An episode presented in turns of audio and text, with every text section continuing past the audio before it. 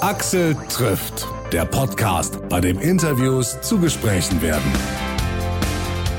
Vielen Dank, dass ihr wieder dabei seid und äh, vielen Dank auch fürs Weiterempfehlen. So begrüßen wir jede Woche neue Abonnenten bei diesem Podcast.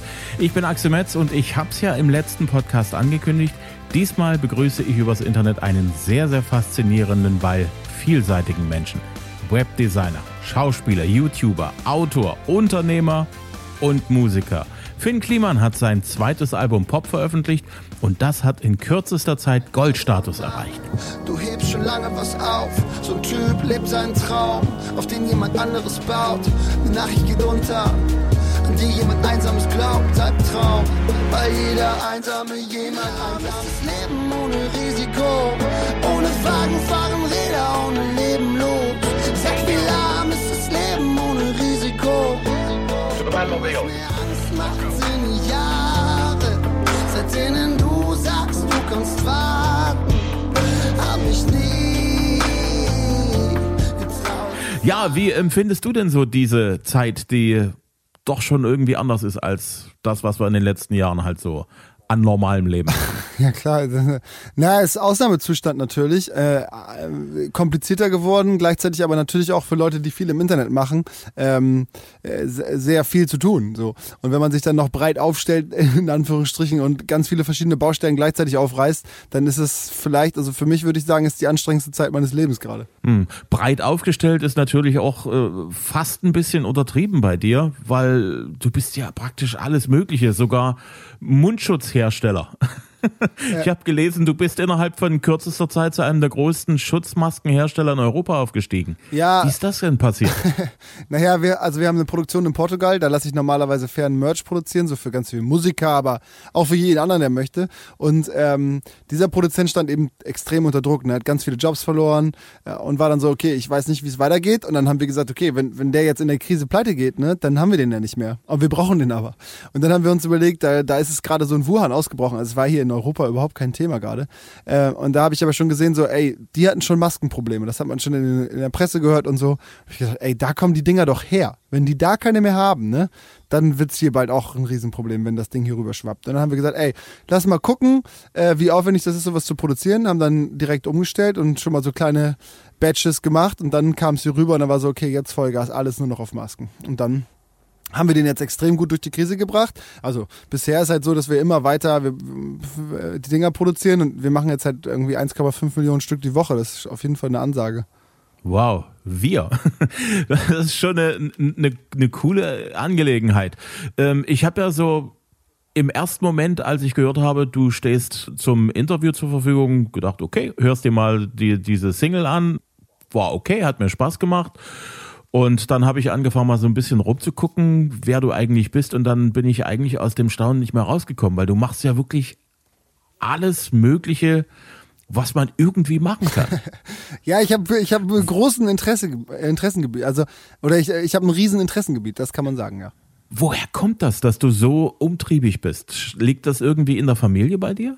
Ach, so, sowas ist ja aber nun auch nicht genetisch übertragbar, würde ich mal behaupten.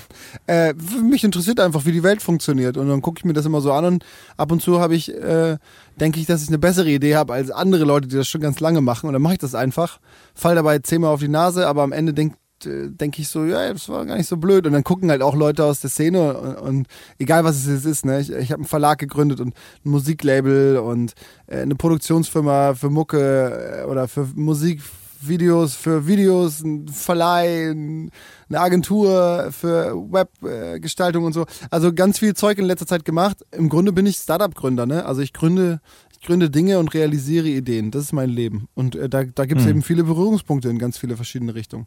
Deine einzelnen Betätigungsfelder, das sind ja eigentlich immer so Felder, wo man eigentlich auf jemanden angewiesen ist. Zum Beispiel die Schauspielerei, da muss man gecastet werden.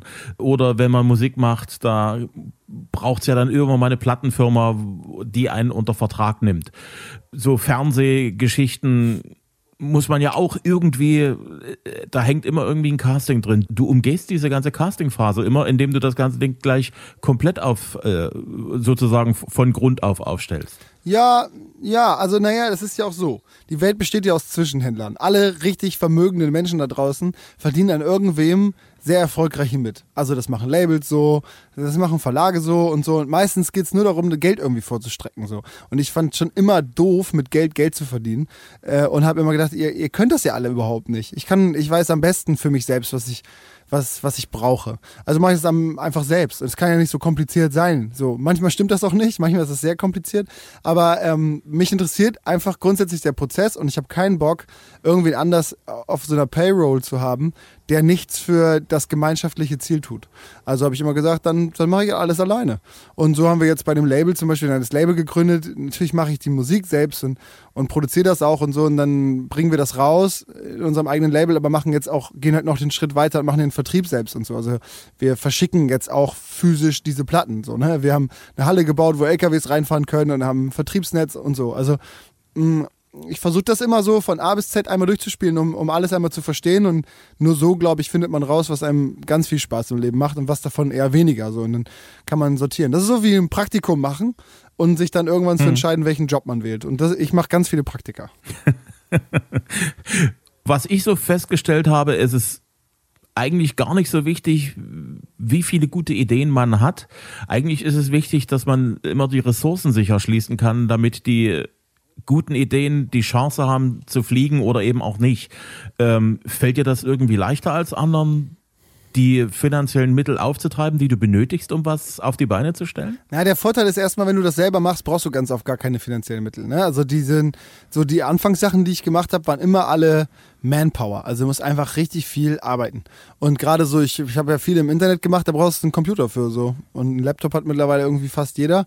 Viel mehr brauchst du nicht. Zum Musikproduzieren übrigens auch nicht. Also das ist das, was du brauchst. So, und den Rest kannst du, äh, der, der Rest ist Kreativität und, und ein bisschen äh, Einfallsreichtum vielleicht. Äh, auf der anderen Seite fallen mir schnell Lösungen für Probleme ein. Ja, das habe ich, das ist vielleicht eine Sache. Aber ansonsten äh, unterscheide ich mich da nicht sonderlich von anderen Menschen. Hm. Ist das eine bestimmte Qualität dort zu sagen, also Lösungen finden? Viele Leute sehen die Probleme, aber Lösungen zu finden, das ist schon was Spezielles. Hast du das irgendwo, äh, irgendwo gelernt? Oder, oder steckt das in dir drin? Oder Ach, hab, wie läuft das so bei dir? Ich weiß nicht, ich habe so über die Zeit festgestellt, dass ich ganz schnell, ähm, also unter Druck kann ich relativ schnell mir eine kreative, äh, einen kreativen Weg daraus bahnen. So, es gibt ja immer auch so richtig halsbrecherische Situationen, wo man sagt, das könnte jetzt das Ende bedeuten. Und dann denke ich so, okay, ich brauche jetzt eine Lösung. Und bumm, habe ich eine. Und das war ist immer schon ziemliches Glück. Also wenn ich mich darauf konzentriere, irgendeine Lösung zu finden, dann finde ich die auch. Das ist natürlich auch dann der Grundstein gewesen für das, was ich ähm, vor einiger Zeit noch intensiv im Dienstleistungssektor gemacht habe, nämlich Lösungen für Kunden, habe ich mir ausgedacht. Das machen wir immer noch. Herrlich Media mit der Agentur mache ich genau das. Da kommt jemand und sagt, wir haben hier irgendwie ein Problem so, und dann äh, denke ich mir dafür was aus, wie man das vernünftig, äh, möglichst ressourcenschonend, günstig und schnell realisieren kann und dabei mit möglichst durchschlagendem Erfolg. So. Äh, mhm. Aber das ist irgendwie auch da wieder familiär oder ob ich es irgendwo abgeguckt habe, also, ich weiß nicht. Mich faszinieren einfach Menschen, die viel tun. Hm. Nun ist es ein Unterschied, ob man für jemand anderen eine Lösung findet oder ob man für sich selber Lösungen findet. Weil ich glaube, das ist auch manchmal ganz heilsam, wenn man so ein bisschen Abstand hat zu jemandem anderen, zum Beispiel zu einem Kunden, für den man was machen soll, weil man dort sozusagen auch die Probleme und damit auch die Lösungen für denjenigen klarer sieht, weil man halt nicht in der Haut des anderen drin steckt. Wie unterscheidet sich das bei dir, wenn du für andere arbeitest oder eben auch für dich? Ja, also für einen selbst ist das äh, Level natürlich irgendwie höher gefühlt, weil man einfach das aller, allerbeste haben will. Das bringt im Umkehrschluss direkt die größte Kritik mit sich und das macht das ähm, Arbeiten schwer. Also für sich selbst zu arbeiten ist immer extrem schwer, weil man nie weiß, ob das jetzt wirklich das Beste ist, was man da machen kann. Und von den Kunden habe ich viel eher äh, das Gefühl, ich habe jetzt gerade die beste Lösung für ihn gefunden. So. Oder manchmal natürlich auch budgetär, dass man sagt, ja, mehr Geld hat er aber nicht. Also muss man das jetzt genau so machen, weil es gibt nichts, was günstiger wäre und das ist dann die beste Lösung dafür. Und bei einem selbst äh, lässt man ja auch gerade so finanzielle Limits ganz gerne aus dem Auge und sagt, naja, das ist mir scheißegal, was es kostet, ich brauche jetzt hier das aller, allerbeste. So. Und das macht das Arbeiten für sich selbst natürlich extrem kompliziert kompliziert. Hm. Du hast ein Album produziert zu einem Zeitpunkt, als viele, viele andere Künstler äh, im Prinzip das Album als Kunstform erstmal für tot erklärt haben. Du hast die Auflage des Albums sozusagen in, in physischer Form von vornherein limitiert und danach gab es die dann auch nicht mehr, die CD, beziehungsweise die Schallplatte, richtig? Genau. Woher weiß man, dass die Auflage genau richtig ist? naja, die ist immer so richtig, wie Leute bestellt haben. Ne? Also die Nachfrage zu dem jeweiligen Zeitpunkt des Beendens von dieser Aktion ist dann dem, demnach ja einfach nicht größer.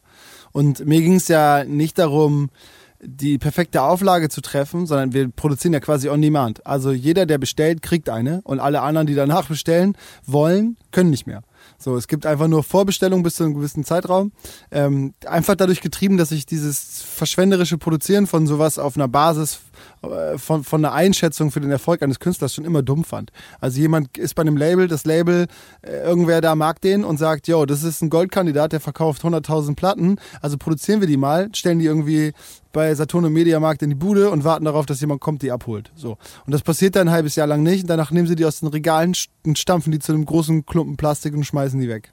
Und ähm, oder noch schlimmer, äh, äh, verramschen die halt und verkaufen die CD für zwei Euro in irgendeiner Grabbelschütte beim Discounter. Und das waren zwei Szenarien, auf die ich gar keinen Bock hatte. Ich dachte so, ey, dann sollen doch einfach nur die welche bekommen, die auch wirklich welche haben wollen. Das ist nachhaltiger ähm, und, und ich finde es auch irgendwie cool, Leute zu bestrafen, die am Anfang nicht daran glauben. Das ist schon immer so ein hm. wichtiges Kriterium in meinem Leben gewesen, dass ich jemandem irgendwas anbiete und der sagt dann, nö, danke, kein Bock drauf und dann ein bisschen später, weil ne, zu dem Zeitpunkt, wo ich es anbiete, wissen die Leute gar nicht genau, was drin ist. Das ist ja eine Überraschung. Ähm, und dann über Jahre versuche ich halt immer wieder in jeder Aktion, die ich mache, den Menschen zu beweisen, dass sie mir vertrauen können. Und wenn sie das nicht machen, werden sie bestraft. Dadurch, dass sie das nicht mehr hm. kriegen können. Und das hat ganz gut funktioniert. Ja, was ist mit den Leuten, die noch gar nicht wissen, dass es dich gibt? Ja. Die sind ja praktisch wegen, mit, mit Unwissen gestraft. Mhm auch da wieder, ich meine, wer, wer, war früher der coolste und ist es auch immer noch? Äh, das sind die Leute mit der heißen Musik so. Das sind die Leute, die früh Newcomer erkennen, die jemanden cool finden, bevor er eigentlich cool ist. So und ähm, die möchte ich belohnen. Hm, wenn ich mir das so ein bisschen durch den Kopf gehen lasse, das, was du mir jetzt gerade so ein bisschen skizziert hast, eigentlich ist das, wie soll ich sagen, also könnte global gesehen die, die Rettung der Musikindustrie sein. Genau.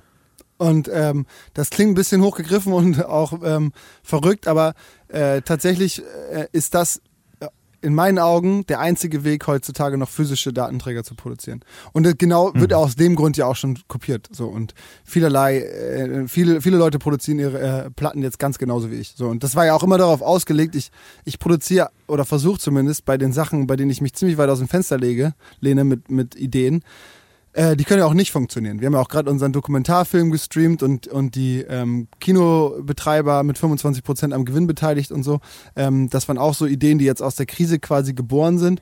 Äh, und da lehne ich mich mit solchen Sachen immer aus dem Fenster. Es kann ja auch voll peinlich nach hinten losgehen. Aber wir haben halt 120.000 Karten verkauft ähm, und wahrscheinlich Deutschlands erfolgreichsten Dokumentarfilm in den letzten Jahren oder aller Zeiten. Ich habe die Zahlen nicht für einen 24-Stunden-Stream, weil es keine gibt, ähm, gemacht. Und äh, das ist immer eine Blaupause im besten Fall für Leute, die dann nachziehen und das auch so machen, weil nur so verändern wir so ein System, in dem man eben mhm. nicht nur über Major Musik machen kann. Ähm, bei dem Album jetzt zum Beispiel packe ich ein Euro von jeder Bestellung in so eine Art Fonds und ähm, auf den haben dann die Leute, die das Album gekauft haben, in Anführungsstrichen Zugriff, indem sie auf Newcomer ähm, voten können oder können Newcomer auswählen, die dieses Geld bekommen. Und damit möchte ich einfach neue Musik fördern und auch da wieder zeigen, dass man keinen Major-Deal braucht. Man braucht keine Charts. Man braucht diesen ganzen Quatsch nicht. Man braucht einfach nur Leute, die sich gegenseitig unterstützen und ähm, sich helfen, was Gutes zu produzieren. So. Äh, das funktioniert ganz gut. Ich meine, in dem Pot sind jetzt irgendwie 72.000 Euro oder so.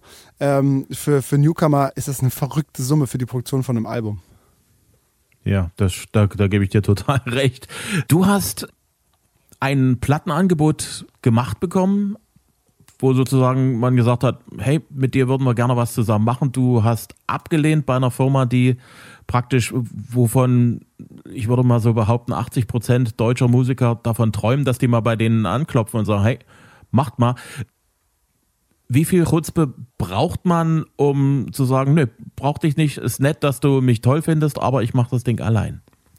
Weiß ich auch nicht. Ich glaube, das ist einfach, ähm, am Ende ist es gesunder Menschenverstand.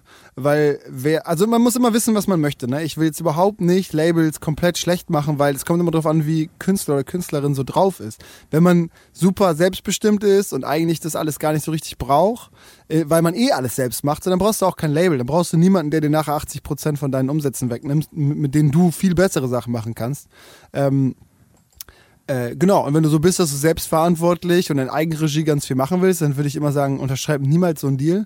Aber wenn du Bock hast, einen Künstlervertrag zu unterschreiben und eigentlich nur so marionettenartig, klingt jetzt schlechter, als ich das meine, ähm, äh, Texte zu singen, die dir jemand schreibt und an die Hand genommen zu werden und auch nicht weißt, wie du dich platzieren möchtest und so, dann sind da Profis, die machen das für dich. Dafür gibst du denen halt alles mhm. an deinem, von deinem Geld, aber die sorgen auch dafür, dass du dich eigentlich um nichts kümmern musst. Und wenn du so ein Mensch bist, dann ist so ein Vertrag richtig für dich. Und da, die gibt's ja. Das ist keine Verurteilung, sondern du musst immer wissen, was bist du für ein Typ? Und, und ich habe für mich festgestellt, dass ich das nicht gut ab kann, wenn, ähm, wenn jemand über mein, meine Außendarstellung, meine Musik, die Art und Weise, wie ich rede, spreche oder, oder irgendwas tun kann, äh, bestimmen kann. So. Und dann habe ich gesagt, ey, das fühlt sich echt an wie so, eine, wie so ein Halsband an einer Hundeleine und irgendwer führt mich Gassi. Und da habe ich keine Lust drauf. Hm. Dein Album, was jetzt in der Pipeline ist, äh, Pop? Schmeiß fast alles, was ich liebe, in die Babyklappe. Komm schon, leg dich mit mir an. Ich wär so gern dein größter Fan. Und willst es mir jetzt nehmen? Dann brauch ich nur noch ne Notiz mit ner Anleitung fürs Leben. Mehr brauch ich nicht. Scheißegal, wo die Zeit bleibt, ich hab doch dich. Erledigen ewige Weiden. Was ist für dich Pop? Heute. Ach, das ist immer so schwierig, deswegen heißt es so, ne? Also das Album heißt Pop, weil eigentlich äh, verurteile ich wie jeder andere Untergrund-Rap-liebende Mensch Popmusik. Auf der anderen Seite ist, wenn ich mich ans Klavier setze und irgendwas echt ernst meine, kommt da immer Popmusik bei raus. So, und das kann ich so lange leugnen, wie ich will. Das ist nun mal so. Und ähm, da habe ich am Ende gesagt, so, ey, weißt du, was wichtiger ist, als dieser ganze Humbug darüber zu diskutieren, ist halt die Wahrheit so. Und die Wahrheit ist, das ist nun mal Pop, Punkt. Damit muss ich mich abfinden. Was heißt denn schon Pop? Genau, ist populäre Musik. Kapital Bra ist auch Pop. So. Ähm, hm. Von daher habe ich gesagt, ey, wichtig ist hierbei einfach nur, dass es ehrlich und irgendwie ernst gemeint ist. Deswegen nenne ich die Platte jetzt einfach so Scheiß auf Labels. Und damit meine ich nicht die Agenturen, die dir bei Musik, Musik helfen, sondern Schubladen denken so. Hm. Deswegen heißt es so. Also Schubladen sind ja momentan alle mehr oder weniger in Auflösung begriffen. es gibt Singer, Songwriter, die komplett elektronisch arbeiten, ja. wo man vor zehn Jahren gesagt hat, ja klar, Dance-Musik. Es gibt Rapper, die nicht mehr rappen, sondern singen. Genau. Es gibt Rockbands, die man auch nicht mehr als Rockband so im klassischen Sinne erkennen kann. Endlich. Warum ist das so, dass so, so sämtliche Schubladen in Auflösung begriffen sind? Oh, ich weiß nicht, weil ich, also eine der Dinge natürlich äh, ist einfach, dass die Leute viel mehr Möglichkeiten haben. Ne? Ich kann mich zu Hause mit meinem Heimrechner hinsetzen, und habe innerhalb von 15 Minuten Zugriff auf alles an Instrumenten, alles an Samples. Ähm, jeder kann mit einem 20 Minuten Grundkurs auf YouTube einen Song produzieren. So, gar kein Problem. Es gibt Freeware dafür. Du brauchst einfach nichts mehr. Und das ist cool, weil auf einmal alle Barrieren weg sind und jeder in den Markt strömen kann. Du brauchst auch kein Label mehr, sondern du kannst dich selbst vermarkten. Ich meine, sogar Billie Eilish oder so kommt über Soundcloud, weißt du? Ähm, es hm. ist voll egal. Es gibt die Plattform, äh, am Ende zählt dann, was du daraus machst. Und das ist cool. Und das führt natürlich aber auch dazu, dass die Leute genreübergreifend einfach machen, was sie wollen. Und die Welt ist so groß und so vernetzt, dass man viel eher irgendwie Fan von einer kleinen finnischen Rockband und gleichzeitig von einem äh, peruanischen Handklapper-Gitarrist sein kann. Ähm, und dann einfach diese zwei Stile, die man gerne hört, irgendwie vereint, weil man an alles rankommt. Und das hatte mein Vater zum Beispiel noch nicht der konnte halt Rockmusik hören, weil mehr gab's, weißt du, war schwierig, die Sachen überhaupt zu mhm. Hm. Wann hat dich denn die Musik eigentlich so am Wickel gepackt? Gibt es da so einen Moment, wo du dich erinnerst, wo für dich klar war, Musik wird in meinem Leben eine extrem wichtige Rolle spielen als jemand, der aktiv Musik macht? Ich, also mache ich schon immer, ne? Als ich so fünf oder sechs war, hat mein Vater das erste Schlagzeug gekauft und wir hatten immer ganz viele Instrumente zu Hause und so. Ähm, aber ich war auch immer der, also mir wurde mein ganzes Leben gesagt, dass das, was ich mache, echt schrecklich ist. Also ich habe schon immer Musik gemacht, aber eher drauf rumgeballert so und meine Stimme ist jetzt ja auch nicht äh, super, ähm, naja, ich sag mal, kompatibel mit, mit allem oder so.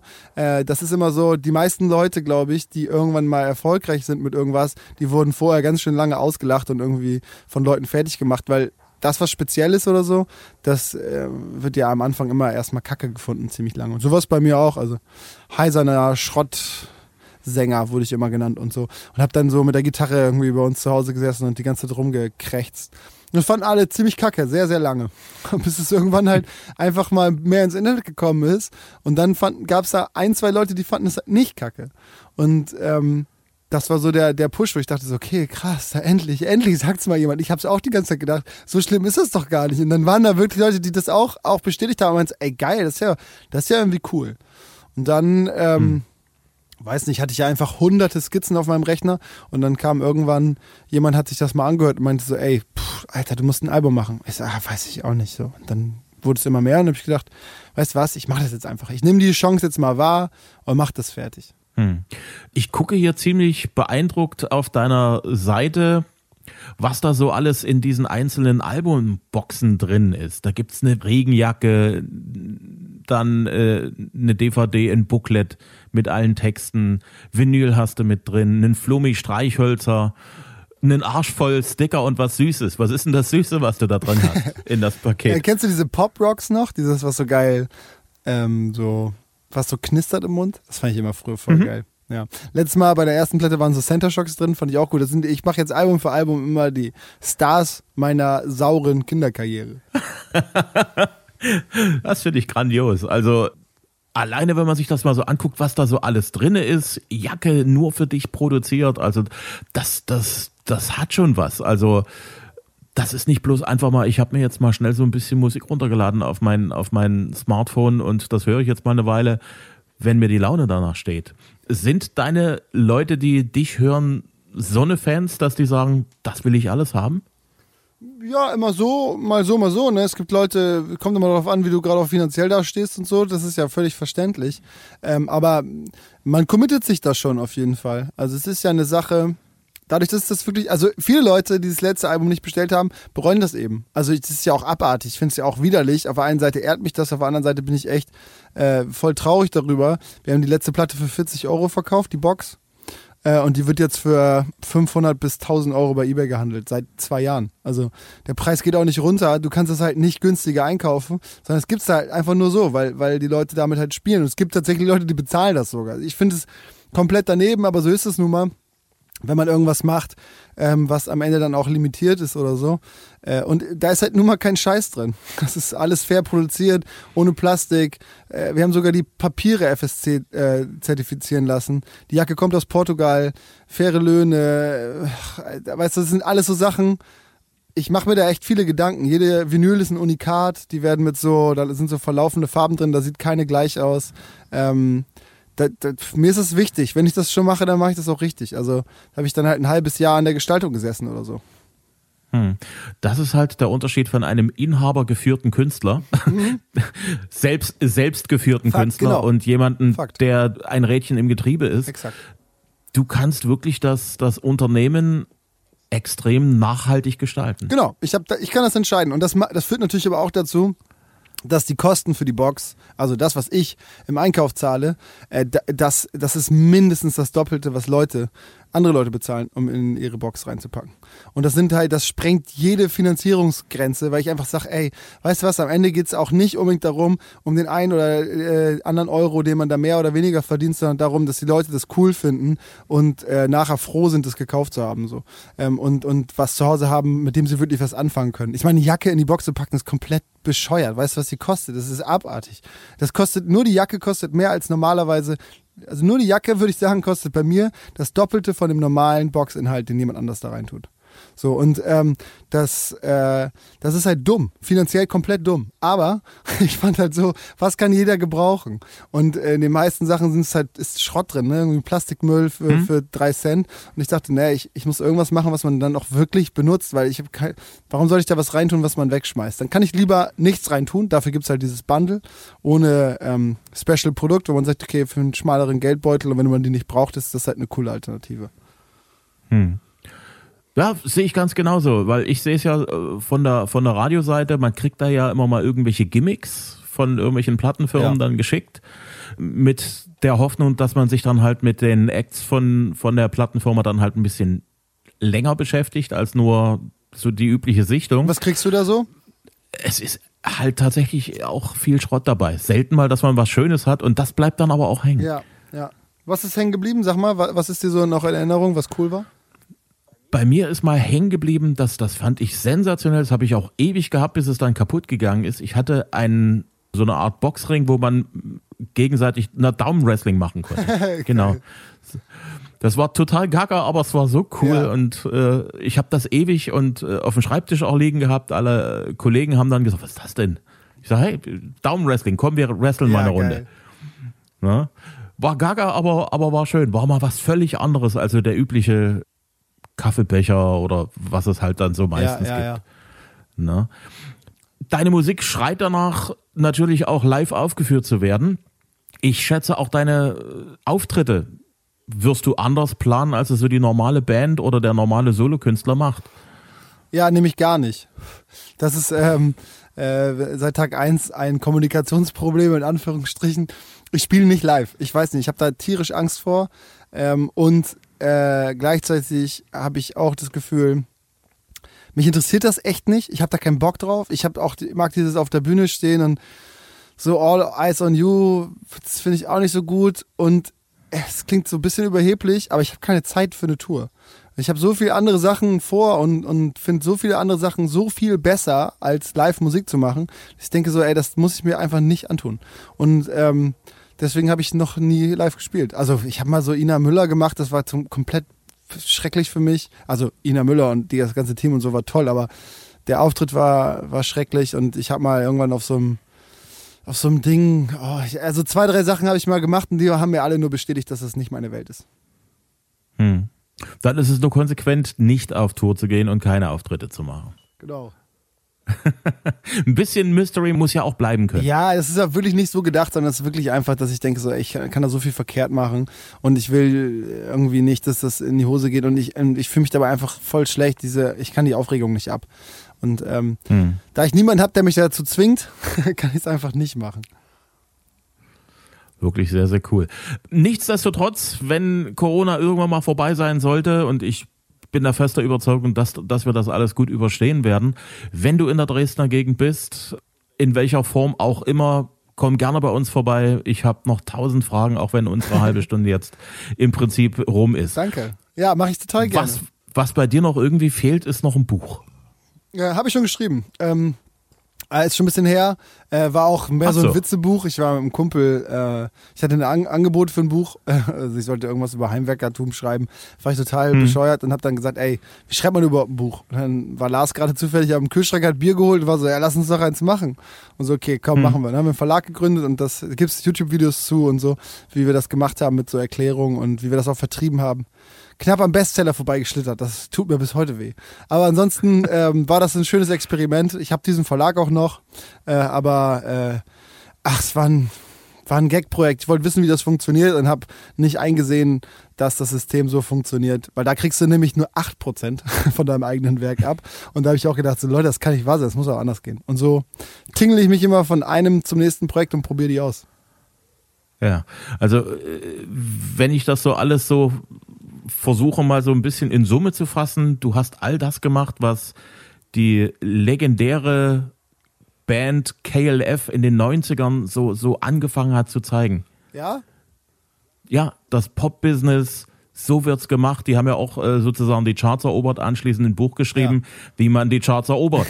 Und äh, haben als äh, grandioses Ende ihrer Band sozusagen dann einfach mal eine Million Pfund in, in, in Flammen aufgehen lassen, um zu sagen, so, wir haben es nicht wirklich wegen des Geldes Ah, gemacht. geil. Wir, Ja, geil. Für uns war für uns war sozusagen die Achterbahnfahrt das Wichtige. Gibt's da eine Doku drüber oder sowas? Muss ich mal gucken im Internet. Also da, da findest du was bei KLF. Cool, das gucke ich gleich. Haben nebenbei auch für damalige Zeiten sehr coole Musik gemacht. Ich bin gespannt, das interessiert mich. Hat mir sehr viel Freude gemacht. Einladung meine ich ernst, wenn du in Dresden bist.